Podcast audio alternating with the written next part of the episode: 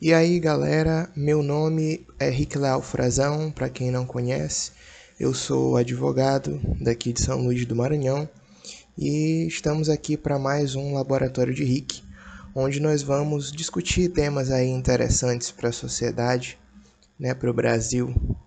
E no episódio passado nós falamos sobre transporte público. Se você ainda não ouviu, é só seguir o canal aqui no Spotify e também em outras plataformas de áudio e você vai poder acompanhar esse episódio. Mas no dia de hoje, nós vamos aqui para o segundo episódio, vamos falar sobre reforma política. Por que nós vamos falar sobre esse assunto? Porque o que a gente mais escuta falar na televisão, nos jornais, nas redes sociais, enfim, é o povo falando de reformas. Ah, porque é, são necessárias reformas, e tem que reformar isso, tem que reformar aquilo e é reforma trabalhista, é reforma da Previdência, é reforma tributária, é reforma administrativa. E nós escutamos demais esse discurso é, de reformas estruturantes como sendo necessárias para que o país possa caminhar. O interessante é que aconteceu a reforma trabalhista, aconteceu a reforma da Previdência e nós ainda estamos no mesmo lugar de, de, de de inflação, de, de, de sem de, de crescimento bloqueado que não consegue ir para frente e os investidores não investem e a economia está como está. Então, assim, é, já adianto para vocês que eu sou um tanto quanto cético em relação a esse discurso. Não que eu não ache que reformas sejam necessárias, eu acredito que elas são, contudo, o que se tem na prática é um discurso de reformas, mas na prática as coisas que se fazem estão bem distantes do, recurso, do, do, do discurso.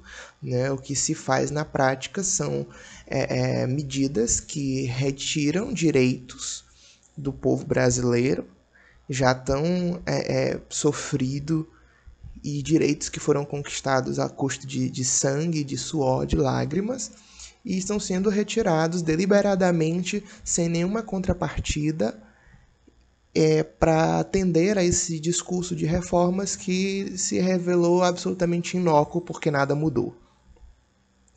E é justamente por isso que nós vamos falar sobre a reforma que tinha que ser a primeira de todas. Antes de falar de qualquer outro tipo de reforma, a gente tinha que falar sobre a reforma política.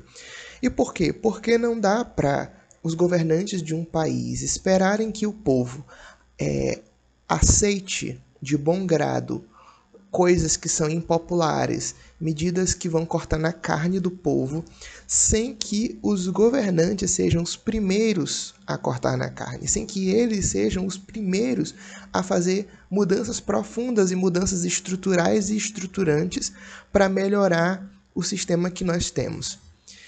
E nós vamos falar um pouquinho sobre essas coisas hoje.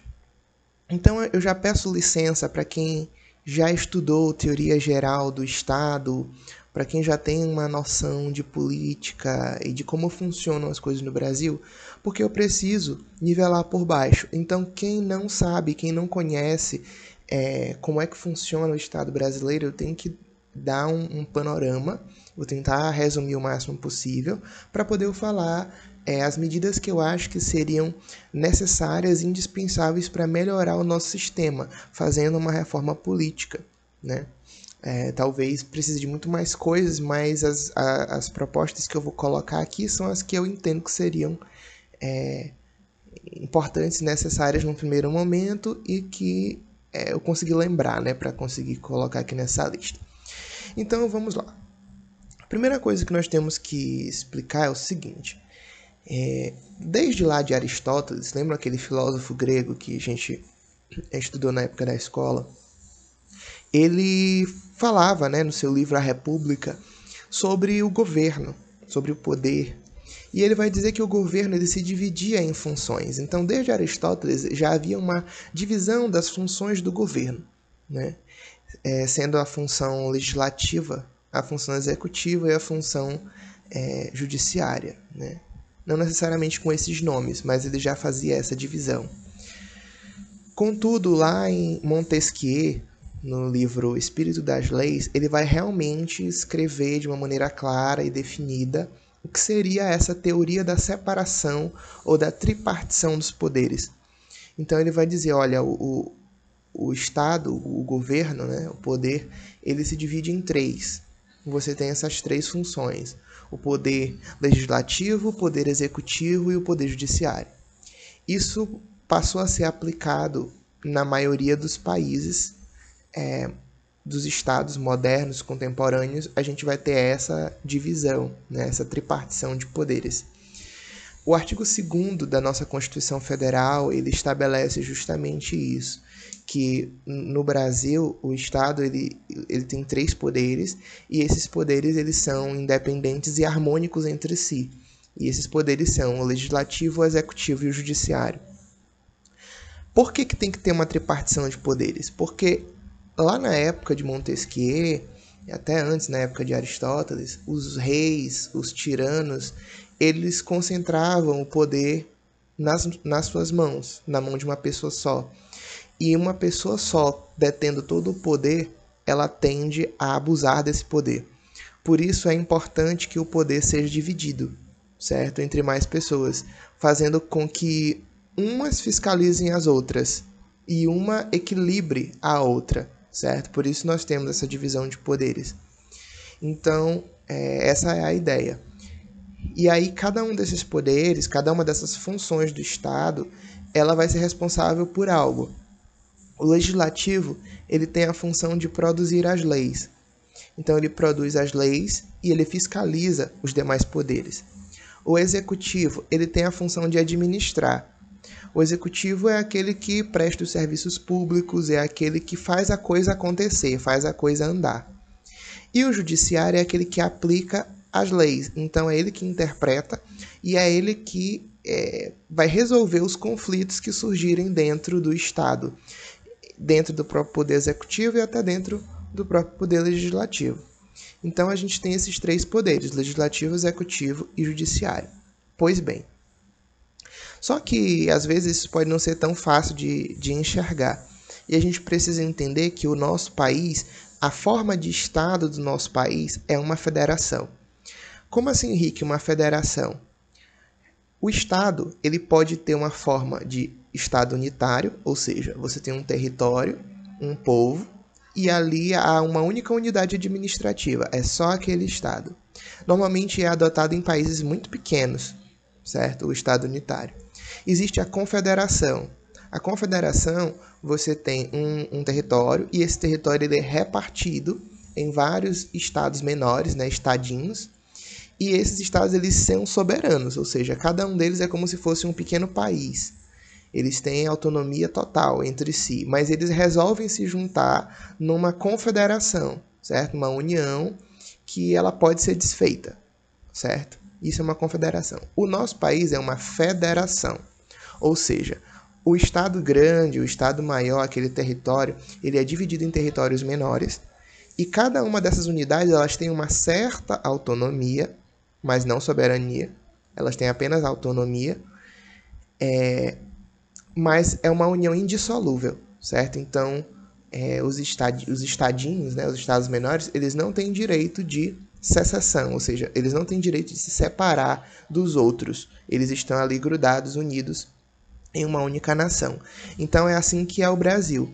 O Brasil, portanto, ele é uma federação, certo? Então nós temos Maranhão, São Paulo, é, Goiás, esses são estados, estados membros, que fazem parte da União, né, que fazem parte da, da, da República Federativa do Brasil.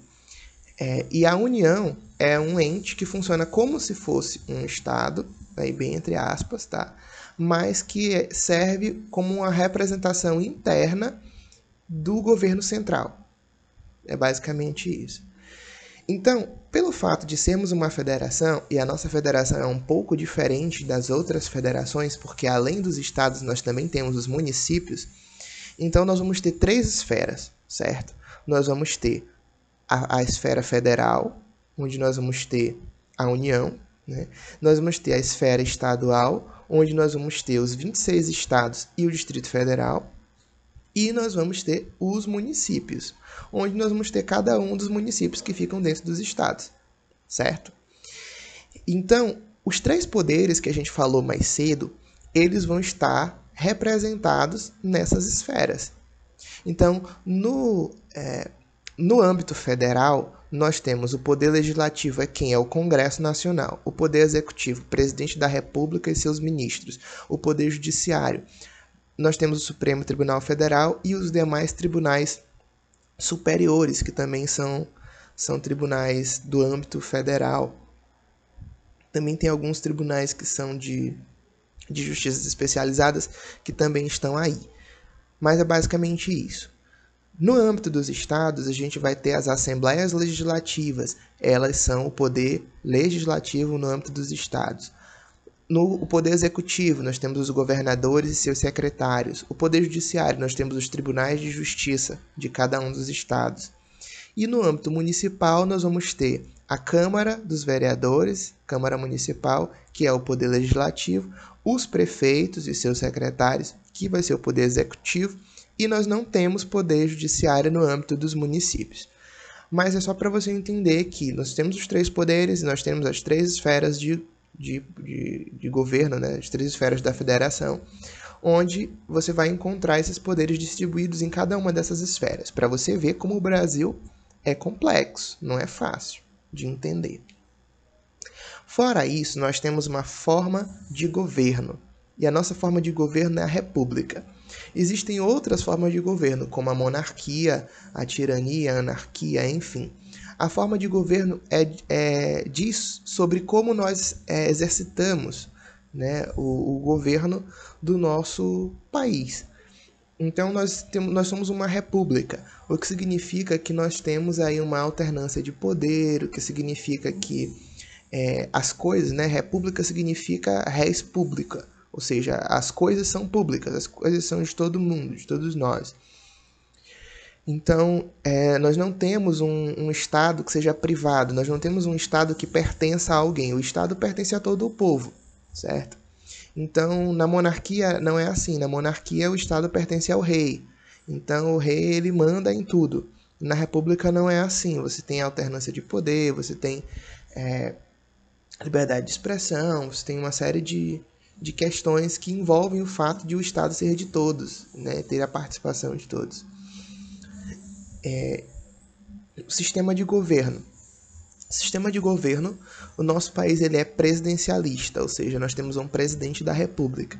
Existem outros países que são parlamentaristas, ou seja, eles têm um parlamento e o parlamento elege o primeiro-ministro. E o primeiro-ministro é que vai exercer as funções que o nosso presidente da República exerceria, certo?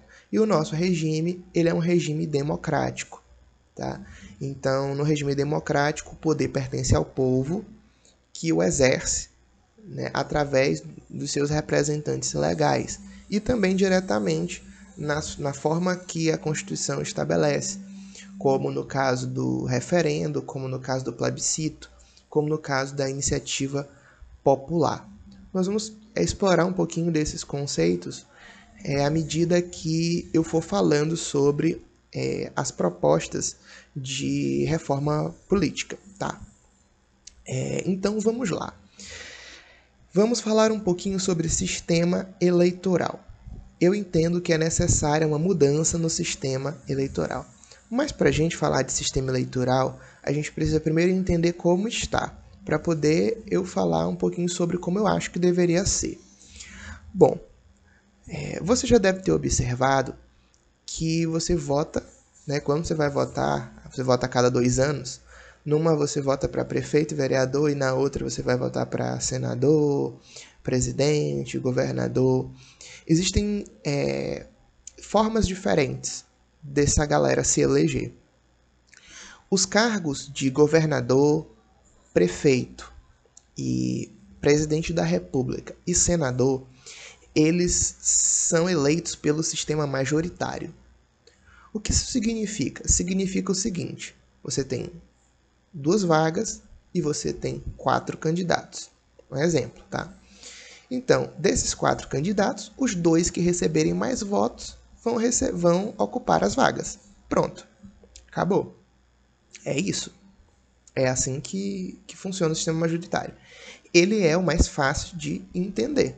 Né? E talvez por isso as pessoas é, prestem mais atenção ou deem mais valor para essas eleições, principalmente de presidente, governador e prefeito, é, do que para as eleições de deputado, por exemplo, de vereador.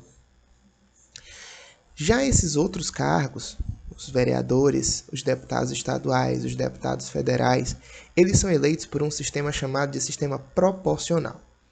O sistema proporcional ele é bastante difícil de entender e esse é o primeiro motivo pelo qual eu acho que ele precisa urgentemente ser mudado. Porque as pessoas não conseguem entender, até para quem estuda direito é difícil de entender o sistema proporcional. Então, é, eu não acho que ele seja algo interessante, porque se você não entende, você não consegue votar de forma consciente. Tá? Bom, como é que funciona o sistema proporcional?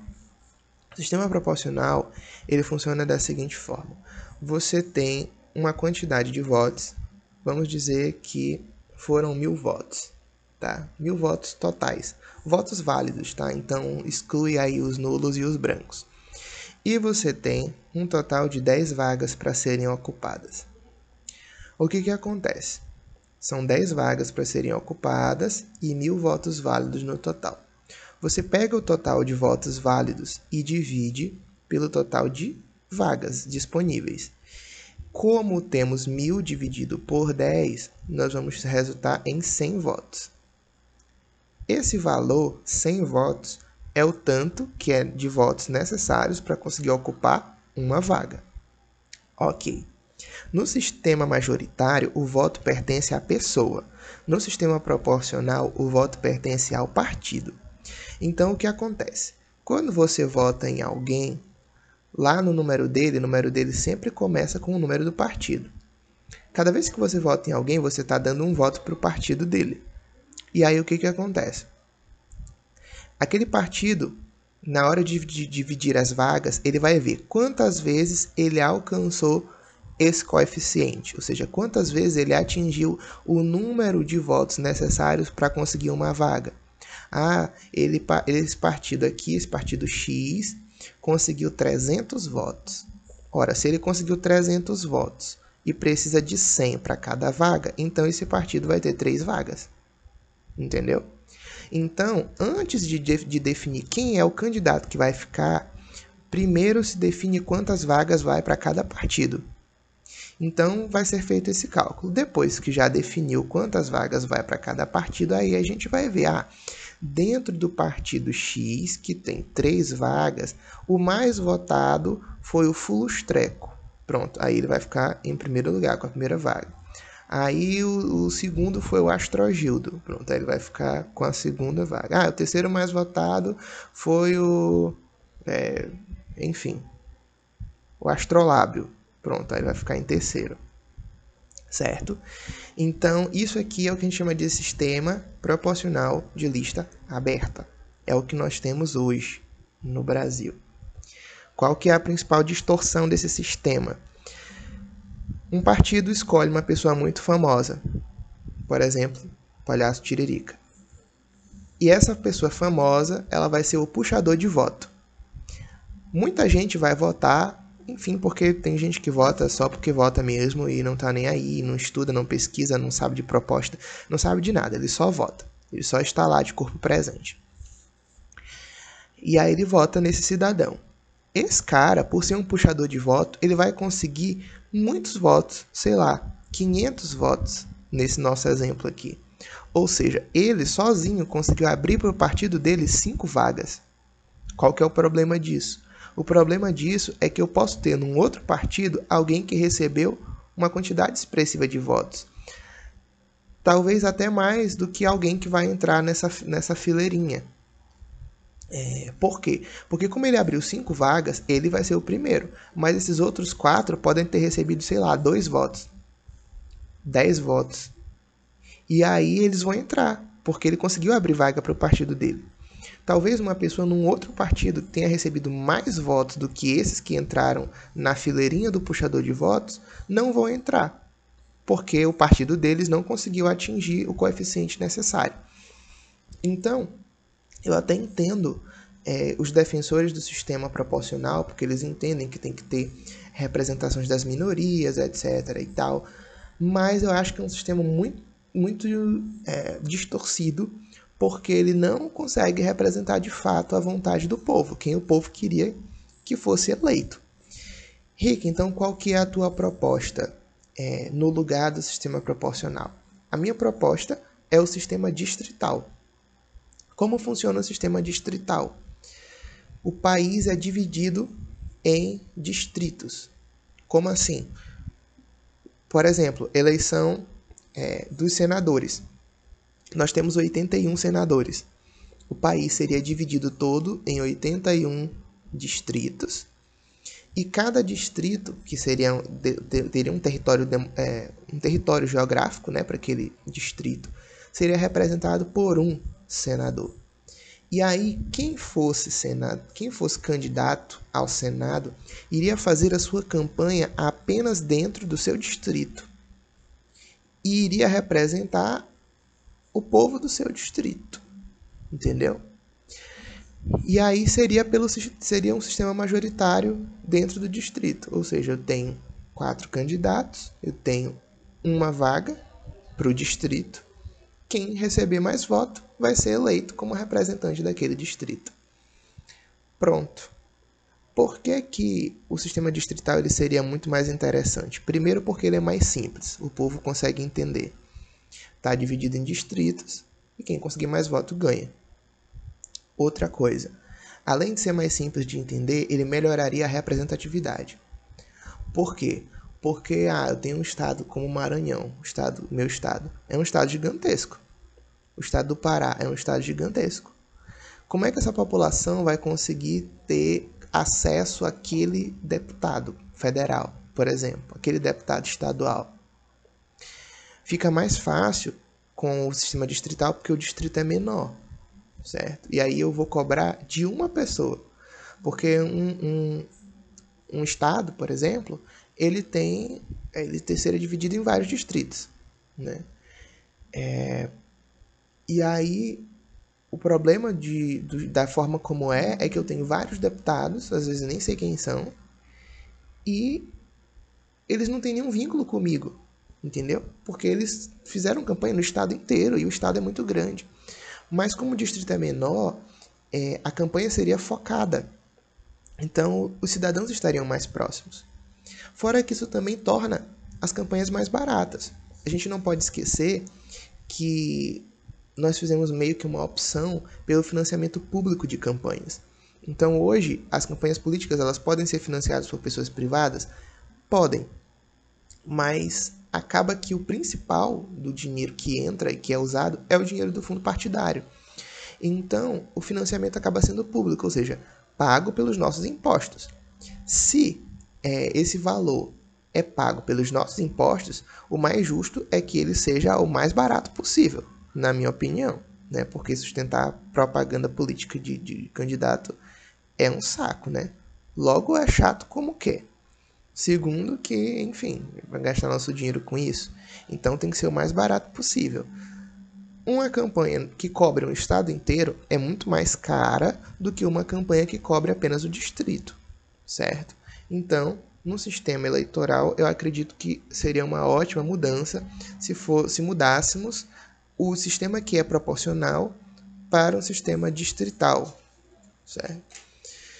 É, uma outra mudança que eu acho que seria interessante, uma mudança do sistema presidencialista para o sistema parlamentarista. Nós temos uma configuração é, muito parecida com regimes europeus, com países europeus, mas nós optamos pelo presidencialismo, meio que copiando os Estados Unidos. Então, o nosso estado ele é meio que um Ctrl C, Ctrl V de dois pedaços diferentes, de coisas diferentes, e a gente juntou tudo numa coisa só. Meio que um Frankenstein. Tá? Então, é, isso gera um problema de representatividade e um problema de governabilidade. Vamos explicar. Nós aqui no Brasil, no presidencialismo, nós elegemos o presidente diretamente. O que, que, o que, que é o presidente? O presidente ele é o chefe do poder executivo federal. Tá? É, o, ele exerce duas funções: a função de chefe de Estado e de chefe de governo. O que é a função de chefe de Estado? É a representação do país perante outros países. Então, o presidente vai para encontros internacionais, ele firma acordos, acordos econômicos é, ou tratados, enfim, com outros países. Chefe de Estado, certo? Essa é uma função.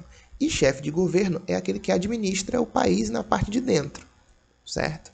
Então, ele vai é, parte de saúde, parte de, de educação, parte de segurança pública, enfim, tudo que tem a ver com, com o governo, com a administração do país na parte de dentro, no âmbito federal, é o presidente que faz. Num sistema parlamentarista é um pouco diferente.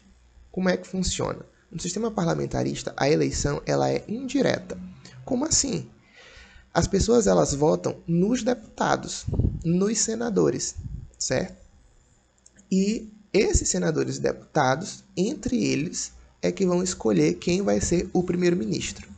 Primeiro-ministro vai exercer a função de chefe de governo, certo? Em alguns lugares ele exerce também a função de chefe de Estado. Em outros lugares, como no, lá na, na monarquia britânica, a rainha é a chefe de Estado. Mas ela normalmente, como ela é mais decorativa, ela delega essa função para o primeiro-ministro fazer, então acaba que ele que faz tudo. Mas enfim, a diferença principal é: não é eleito diretamente pelo povo, ele é eleito entre os deputados e senadores, certo? E por que que isso é importante?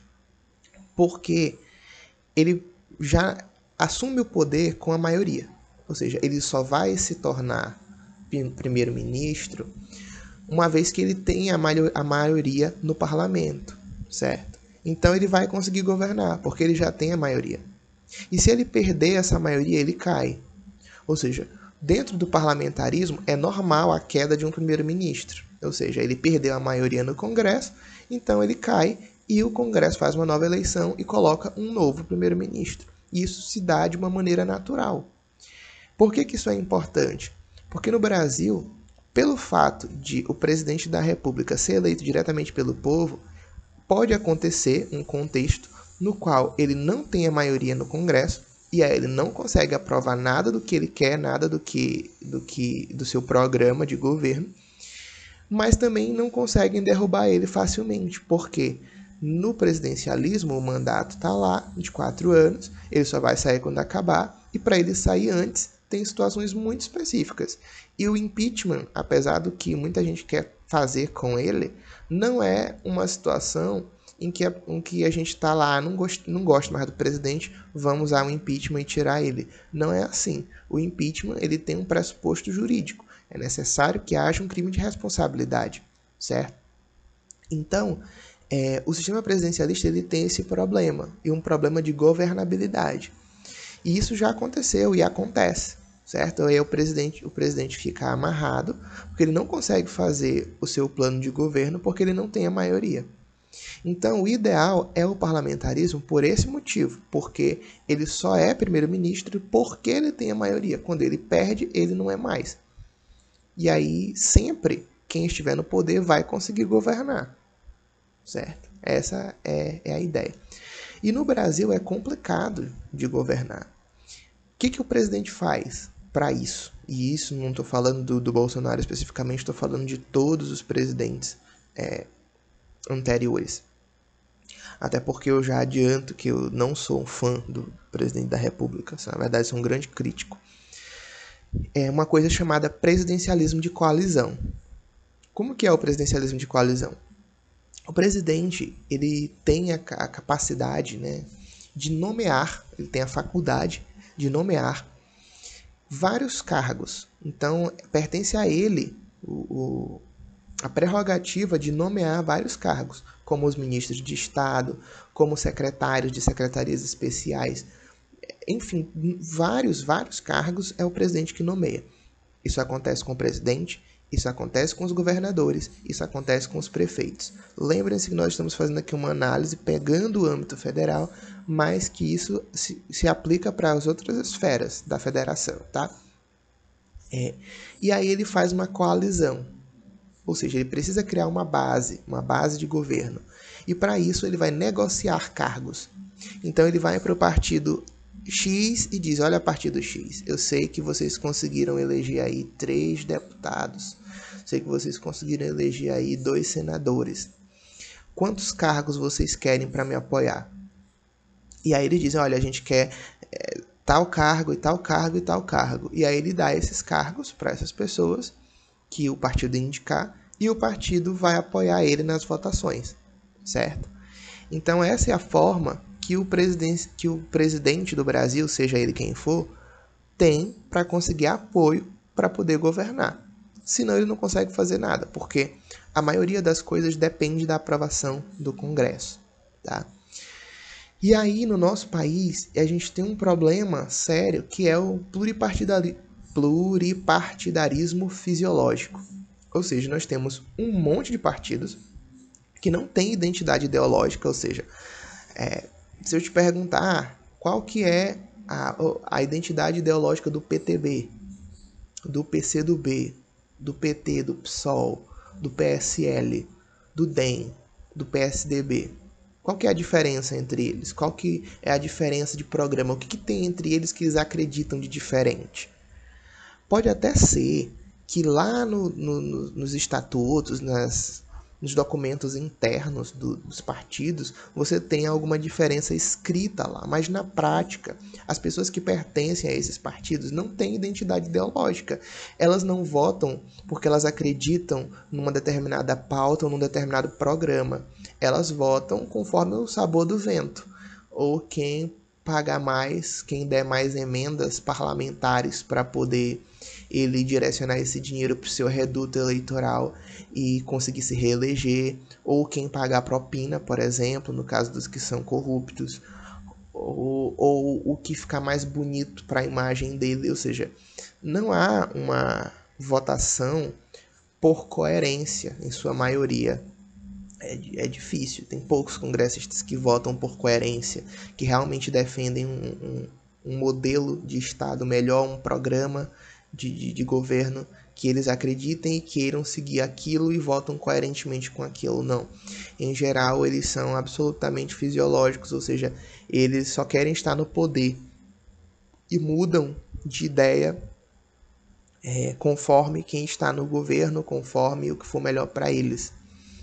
Então, uma mudança do sistema do presidencialismo para o parlamentarismo, na minha visão, melhoraria a governabilidade do país e também protegeria o sistema de instabilidades, porque o impeachment é um processo profundamente traumático para as instituições. A gente sentiu isso quando do impeachment da presidente Dilma e foi muito difícil para o Brasil passar por esse processo. E depois que as pessoas viram que o impeachment existe e ele pode ser feito, não foi uma coisa que morreu lá com Collor, agora todo mundo quer impeachment para tudo, para qualquer coisa. É, Então vamos lá. Uma outra proposta é em relação ao estelionato eleitoral. É, não existe essa figura no mundo jurídico, tá? Estelionato eleitoral é só uma expressão que os políticos normalmente usam quando alguém promete alguma coisa e não cumpre. Ou seja, o, a, o político solta altas bravatas durante a campanha, promete mundos e fundos, promete até a mãe, mas na hora de cumprir, nada. Né? Necas de Pitibiriba. O que, qual seria a minha proposta? Seria que se criasse essa, essa, essa figura do estelionato eleitoral como uma causa, uma causa de inelegibilidade. Ou seja, o candidato, ele, ao se candidatar, precisaria escrever um programa de governo com todas as suas propostas. Essas propostas teriam que ser registradas junto à Justiça Eleitoral, junto preferencialmente junto à Justiça Eleitoral. Essas propostas teriam que ficar públicas para que as pessoas pudessem ler esses programas de governo, é, ler essas propostas. E durante seu mandato, o político necessariamente teria que cumprir. É claro que algumas coisas não tem como o político sozinho cumprir. Por exemplo, um deputado diz assim: "Ah, eu tenho um projeto de lei de tal coisa". É claro que ele sozinho não tem como aprovar a lei, mas ele pode propor.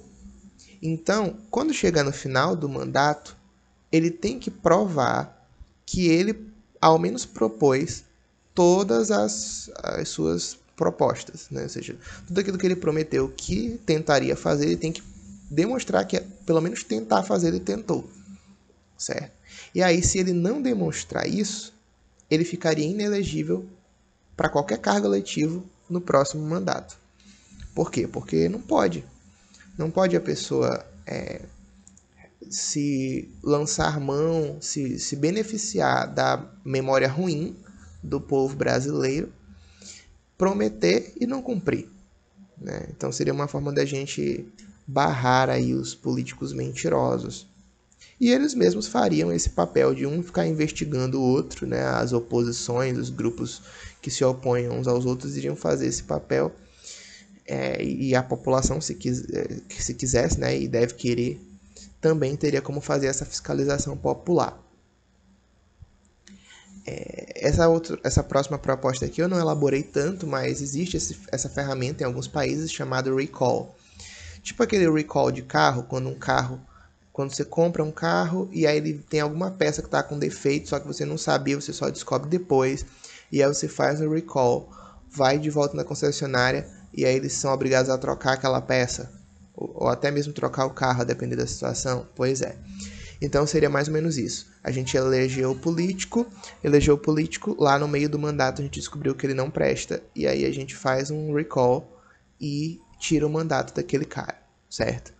É, seria uma forma, um mecanismo interessante, mas que teria que ser bem construído a partir de uma determinada porcentagem do eleitorado para poder fazer esse, esse pedido de recall para que também a gente não fique todo tempo, é, toda hora revendo, rediscutindo a eleição. Né? Mas para determinadas situações em que dou um exemplo para vocês, na época do presidente Temer. O presidente Temer, no mandato tampão que ele, que ele fez logo após o impeachment da Dilma, ele atingiu níveis estratosféricos de é, ódio da população. É, tipo, ele não tinha nenhum apoio popular, mas ele tinha o apoio do Congresso. E porque ele tinha o apoio do Congresso, ele conseguiu se manter no poder. Mas o povo não queria mais ele. Se houvesse um mecanismo como o recall, muito embora ele tivesse o apoio do Congresso, o povo conseguiria retirá-lo. Entendeu? Porque uma determinada porcentagem do eleitorado em conjunto conseguiria votar e assim é, fazer a retirada né, do, do político do cargo. Então seria um mecanismo a se pensar. Uma outra coisa, uma outra proposta seria a iniciativa popular. Nós precisamos estimular é, as formas de é, democracia direta, né? sobretudo o referendo. O que, que é o, o referendo e o, e o plebiscito? O plebiscito é basicamente o seguinte: o Congresso ele convoca tipo uma eleição entre propostas. E aí o povo vota, ah, sim ou não. Ou então vota nas opções 1, ou 2, ou 3. E aí depois que o povo vota, aí o Congresso faz a lei em cima daquela opção que o povo escolheu. O referendo é meio que o inverso. Primeiro eles fazem a proposta de lei e aí eles levam para o povo aprovar. E aí se o povo aprovar, fica daquele jeito. Se o povo não aprovar, aí eles têm que fazer de novo. Eu acho que o referendo ele é muito mais preciso em relação à vontade popular, porque o plebiscito tu tá meio que assinando uma carta em branco, porque tu diz mais ou menos o que tu quer, mas os políticos lá pelo meio vão fazer meio que o que eles quiserem depois com isso. No referendo não, já vem para a gente aprovar se a gente concorda ou não. E muitas coisas que são é, polêmicas, que causam maior confusão, na minha opinião, deveriam ser decididas por referendo, porque os políticos não vão conseguir levar determinadas pautas para serem discutidas devido aos interesses que estão envolvidos, principalmente em relação à imagem deles próprios. Então, é, temas difíceis, temas complicados, sensíveis, principalmente que envolvem moralidade, costumes, precisariam ser feitos via referendo. Assim a gente garante que o povo escolhe como que as coisas são. Afinal, o poder é do povo. Né? Então o povo decide como que é, o Brasil funciona. É, e a iniciativa popular é uma dessas medidas de democracia direta, onde o povo consegue diretamente exercer o poder que é seu. Né?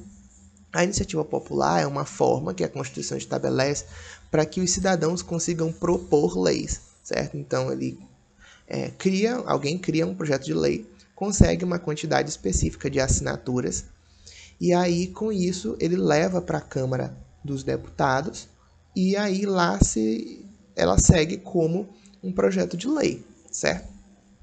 É, e um exemplo de lei que foi é, dessa forma foi a lei da ficha limpa. É claro que a maioria dos projetos de, de lei de iniciativa popular, eles têm uma grande dificuldade que é como é feita a, a contabilização dessas assinaturas. Ninguém sabe. Até hoje, todos os projetos de lei de iniciativa popular conseguiram uma grande quantidade de assinaturas e foram levadas para algum deputado que assinou também. E aí, como os deputados podem, é, só com a assinatura deles, dar início ao processo, acabou que foi assim, certo?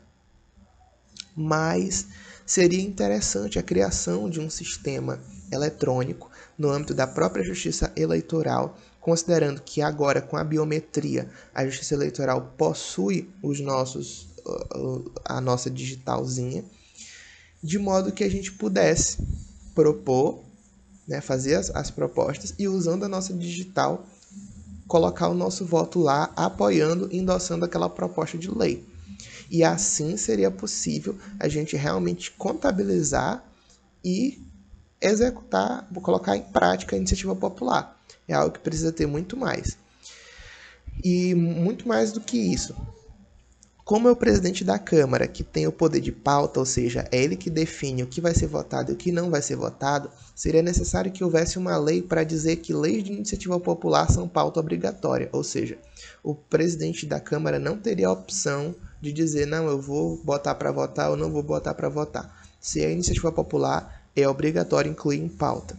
Mais do que isso, essa, teria que ter uma lei para dizer que ele causa trancamento de pauta, ou seja, se não votar, não pode votar mais nada, a pauta fica trancada, tem que votar aquilo. É o que, o que acontece hoje, por exemplo, com medidas provisórias, quando elas já estão perto de vencer, elas trancam a pauta. Então, a mesma coisa deveria acontecer com leis de iniciativa popular. É, uma outra coisa também seria uma, um quórum qualificado, um quórum diferenciado para alteração das propostas de iniciativa popular. Por quê? O povo vai fazer a proposta e quando chega lá os caras podem mudar, fazer várias emendas lá e tipo desnaturar tudo aquilo que tinha sido pensado pela pessoa que propôs e que foi assinado embaixo pelo resto da população. Então, é, teria que ter um quórum qualificado, ou seja, uma quantidade considerável, sei lá, dois terços, por exemplo, dos membros da Casa Legislativa para conseguir alterar aquela proposta. Né? Seria uma forma de privilegiar o povo, né, a vontade do povo né, em relação a isso. É, uma outra coisa que eu acho que é muito importante é a redução do número de congressistas. Apesar de que a gente correria o risco de perder em representatividade, por outro, a gente, a gente precisa reduzir também custos. Então, muito tem se falado de reforma, reforma disso, reforma daquilo, porque tem que reduzir custos. Não existem funcionários mais caros do que os nossos congressistas. Eles são caríssimos. Então, nós precisamos reduzir essa quantidade, tá? E não só reduzir a quantidade. Eu não saberia dizer um número específico, não pensei nisso, mas é, teríamos que reduzir. Fazer também um corte sistemático de benefícios, ou seja, Veja bem, eu recebo o meu salário. Do meu salário eu tenho que pagar tudo. Com o meu salário eu tenho que pagar tudo. Por que, que o congressista recebe o salário dele, que já é altíssimo, né? Trinta e tantos mil, e ele não compra a própria roupa, porque ele tem um auxílio paletó? Isso é um absurdo. É um disparate, um descalabro. Então, é, teria que haver um, um, corte sistemático de benefícios, os penduricalhos que estão ali é, é, para os políticos. Auxílio paletó, 14, 15 salário. Por que, que eles têm mais salários do que a gente? Se o trabalhador CLT só tem o 13 terceiro. Isso não pode, é um absurdo. E outros benefícios. Ah, carro oficial, voo oficial. Não, não pode. Não pode. Tem que viajar de voo comercial. Junto com seus eleitores. Porque se for para ouvir vaia, se for para ouvir grito, se for para ouvir reclamação, ele, vai, ter, ele é, vai ser obrigado a ouvir. Que afinal de contas ele foi eleito para isso. para lidar com a satisfação e com a insatisfação do povo. É, redução da verba de gabinete. A última vez que eu vi era cento e tantos mil reais de, de verba de gabinete por congressista. Isso é muito dinheiro. Tem que reduzir o número de assessores. Ou, ou ele tem que reduzir esse, essa verba, na verdade. Então, ou ele vai ter assessores que vão receber menos, ou ele vai ter que reduzir o número de assessores. Mas continuar pagando esse valor astronômico é, não dá, não tem condições. É, é, claro que o congressista tem que ter assessores, porque ele sozinho ele não vai ter como fazer é, tudo, mas tem que reduzir, se não tem menor cabimento. Da forma como está, é muito oneroso. Nosso parlamento, nosso parlamento, né, nosso congresso, é um dos mais caros do mundo. É uma outra coisa também seria importante, seria a obrigatoriedade para que o político o seu cônjuge, né, esposa ou marido e filhos sejam obrigados a usar apenas serviços públicos. Então, o filho do político tem que ir necessariamente para a escola pública. A esposa do político ou o marido da política tem que ir para o hospital público. Assim como o próprio congressista, o presidente, o prefeito, o vereador, enfim, tem que ir, tem que usar o sistema público de saúde sistema público de transporte. Porque só assim eles vão poder sentir na pele a má qualidade daquilo que eles estão promovendo. Má qualidade que tem muito mais a ver com a má gestão do que com os prestadores diretos de serviço. Nós vamos falar sobre o serviço público num outro podcast, num outro episódio lá para frente, tá? mas é, isso aqui é relevantíssimo. Inclusive já teve propostas nesse sentido, mas evidentemente ficou engavetada. Precisamos também de uma lei que estenda o nepotismo para cargos políticos. Para quem não sabe, o, o, o, nepotismo ele foi proibido no Brasil devido a uma súmula vinculante do, do Supremo Tribunal Federal, que, interpretando a Constituição, o princípio da impessoalidade, é, determinou que não pode botar parente. Gente, isso é uma coisa muito óbvia não pode botar parente, porque o Estado não é o puxadinho da sua casa. Nós vivemos numa república.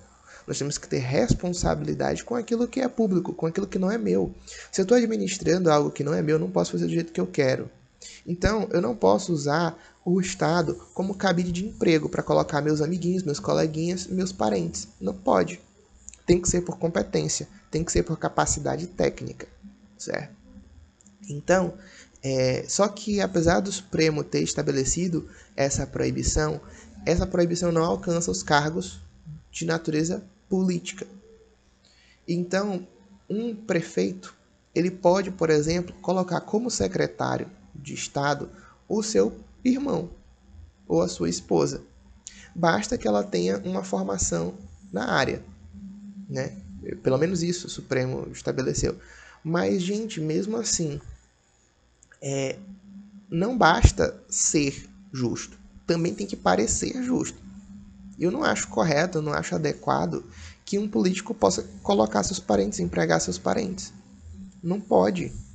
Não pode. Isso pega mal. Então, o ideal seria que é, é, o, o nepotismo ele fosse estendido, inclusive, para cargos políticos. Não pode tem que fazer algum tipo de seletivo, tem que fazer algum tipo de escolha que, que resguarde a impessoalidade e que demonstre que aquele cargo foi alcançado por mérito e por capacidade técnica e não por, a, por QI, né, por quem indica. Não porque fulano tem é, conhecidos ou tem contatos. Isso é lamentável e ridículo. Nós precisamos de uma lei para a defesa do Estado democrático de direito. Né? A Lei de Segurança Nacional ela tem sido muito é, utilizada recentemente, inclusive, como uma forma de perseguição a desafetos políticos e como uma forma de cerceamento da liberdade de expressão. O, ministério, o ministro da Justiça está é, abrindo diversos é, inquéritos e investigações contra pessoas críticas do governo. A CGU é, foi utilizada para calar professores é, de uma universidade porque criticaram o governo. Enfim, a Lei de Segurança Nacional está sendo amplamente utilizada para é, atacar opositores. E embora eu entenda que ela está né? Ela existe, ela está aí e alguma parte dela ainda é válida, né? Porque, enfim, a lei está aí, a gente não pode ignorar a existência dela. Eu entendo que ela precisa ser retirada do, do ordenamento jurídico, porque ela traz toda a doutrina da, da segurança nacional, da época da ditadura militar, e ela não é nada interessante, embora alguma coisa possa se aproveitar dela para proteger o Estado democrático nesse momento que nós nos encontramos em que as instituições estão sendo postas à prova e em que há pessoas ameaçando o ministro do Supremo Tribunal Federal, é, enfim. E quando digo ameaçar, eu não digo simplesmente criticar ou dizer, ah, eu desejo que fulano morra. Tá, você desejar que fulano morra é uma coisa feia, uma coisa horrível, mas isso não dá cadeia. Né? O problema é aquilo que os americanos chamam de call to action. No, na, na, primeira emenda é, da Constituição Americana, garante-se a liberdade de expressão. Né? O legislativo não pode interferir na liberdade de expressão. Então, lá, você pode defender, em tese, é, ditadura, é, fascismo, nazismo, enfim, coisas do gênero, mas você não pode fazer o call to action, você não pode chamar para ação. Ou seja, você pode defender aquilo em teses, ser um partidário daquilo, mas você não pode chamar as pessoas e dizer, ó oh, galera, vamos aqui, vamos dar um golpe de Estado, vamos derrubar o governo e, e, montar aqui o Estado do jeito que a gente quer. Não, aí não pode. Aí, aí entra é, as legislações lá de, de segurança nacional de lá. Né? Aqui está sendo utilizado para o simples uso da liberdade de expressão na tentativa de calar os opositores. Isso não pode. E o que facilita esse uso é justamente o fato de ter essa lei antiga e que traz essa doutrina e pensamento antigo que precisa ser retirado, expurgado o mais rápido possível do nosso ordenamento jurídico.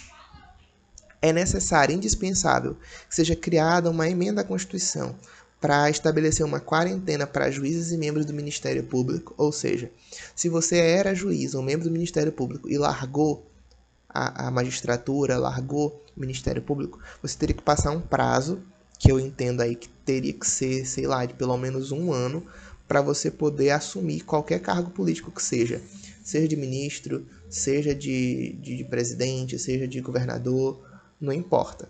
Tinha, tem que ser criada essa quarentena. Por quê? Para evitar casos como Sérgio Moro. Para evitar casos como eh, enfim, tem outros, não me ocorrem agora, mas tem outros, em que pessoas usaram seus cargos junto ao Ministério Público, cargos junto à magistratura, que são entidades, são instituições que demandam imparcialidade, e pessoas usaram esses cargos para se projetar politicamente e alcançar cargos políticos. Não pode. Isso, isso é, violenta a natureza jurídica e o propósito, a razão existencial da magistratura e do Ministério Público. Então é importantíssimo que seja criada essa regra de quarentena. Uma outra norma, uma, uma outra proposta também, uma outra proposta também interessante seria a impossibilidade de nomeação de parlamentares para cargo de ministro. O que, que acontece hoje frequentemente? É, é, o governador, por exemplo, nomeia deputados estaduais para o cargo de secretário. E aí, na hora que ele precisa de uma votação específica, em que ele tem que ter um número de votos expressivo, ele demite, entre aspas, esses secretários que voltam a ser deputados, e aí eles votam como querem, como o governo quer, e aí ele admite de novo esses secretários como ministros.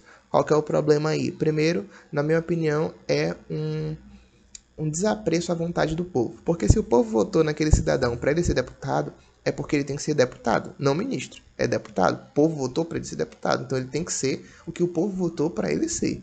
E segundo, que isso é uma palhaçada, esse negócio de, de entra e sai de cargo de ministro, de secretário, para poder fazer é, quórum lá na, nas votações. Isso não pode. Ou tu tem a base, ou tu não tem a base. Ou tu tem a maioria, ou tu não tem a maioria. Então isso daí tem que precisar acabar. Uma outra coisa também seria a proibição do político profissional. No Brasil, nós temos muitos políticos profissionais, ou seja, são pessoas que não fazem outra coisa da vida a não ser ser político. E qual que é o problema disso? O problema disso é quem leva uma determinada atividade como profissão está orientado pelo lucro. Gente, quem exerce uma profissão por mais bonita que a profissão seja, por mais que você diga, ah, tem valores é, morais e sociais que a minha profissão faz, no fim das contas, gente, todo mundo trabalha para poder ganhar dinheiro. Todo mundo trabalha para poder colocar comida na mesa, sustentar sua família e viver bem. É para isso que as pessoas trabalham. Então, se você leva a política, o exercício do cargo público, da função pública, de governar, de administrar, como uma profissão, você vai exercer essa função em proveito próprio. Isso é algo inevitável. Então, nós precisamos acabar com o político profissional. O político profissional é um mal que assola o Brasil. E estão aí. Pode ver. Quando formos na próxima eleição de 2022, calcula, olha ali quantos são realmente são outsiders, ou seja, pessoas que vieram de fora, que têm a sua profissão, que têm a sua a sua atividade, seja funcionário público, seja empresário, o que, que ele seja, e ele está saindo dali num, num momento pontual da vida para poder contribuir com a sociedade, e quantos ali já são figurinhas carimbadas da história da política nacional, certo? Que já estão anos e anos e não querem largar as tetas do, do Estado. Né? É, eu acho muito importante acabar com o político profissional. Então a ideia seria que o cidadão não pudesse se reeleger para a mesma função. Ah, ele foi deputado uma vez, mesmo que tivesse reeleição, por exemplo. Ah, foi, foi deputado uma vez, pode ser mais uma vez e acabou. Nunca mais ele pode ser deputado. Ele pode tentar ser outra coisa, mas deputado não, certo? Então, isso faria com que chegasse num determinado momento em que ele não teria mais cargos para ocupar. E aí acabou, morreu para ele, ele não ia mais poder continuar fazendo da política a sua profissão. OK? Além de que também seria muito importante criar filtros, filtros até de escolaridade, porque se para ser, sei lá, um, um técnico administrativo, a pessoa tem que passar num concurso dificílimo e ela tem que ter pelo menos um ensino médio, eu não posso possibilitar que pessoas semi-analfabetas sejam deputados federais ou sejam presidente da república. Isso é um absurdo. Eu não posso entregar o governo do país nas mãos de uma pessoa totalmente incapacitada. E aí alguém pode me dizer, ah, Rick, mas mesmo que seja uma pessoa é, nessas condições, ela pode eleger, é, escolher ministros que vão ajudar e que são altamente capacitados tecnicamente. Tá, mas é, essa pessoa vai respeitar esses ministros técnicos? A gente está vendo, por exemplo, o presidente atual não faz isso. Ele, desde o início, disse: Olha, eu não sei de economia, eu não sei disso, não sei daquilo, mas vou colocar ministros técnicos. Ok. Ele colocou ministros técnicos em vários lugares, mas não respeita os ministros técnicos. Então, do que, que adianta? Tá? Então, uma pessoa que tem uma formação, é necessário que a pessoa tenha né, uma formação mínima. Né? Eu acredito que no mínimo um ensino superior para poder ocupar um cargo como esse. Um alto cargo da República. Uh, uma outra coisa que nós precisamos é de mais autonomia para os estados, para os municípios, porque é onde a coisa realmente acontece. Porque a gente fala de governo federal, mas as coisas do governo federal estão acontecendo lá em Brasília.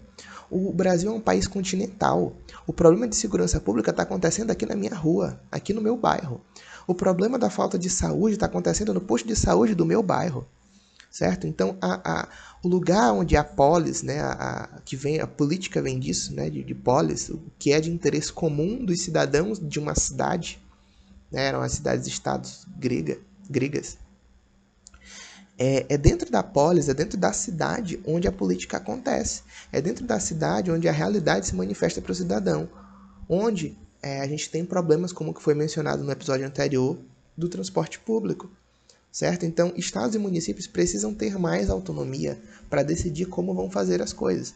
Muita gente ficou indignada com a, a, a decisão do Supremo de, de dar mais autonomia para os estados e municípios, que na verdade o Supremo não deu nada, ele apenas aplicou o que já está na Constituição, né? É,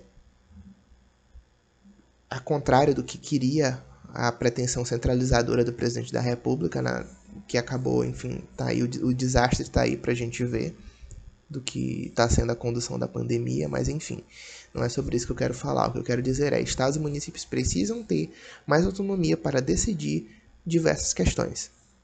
Tá?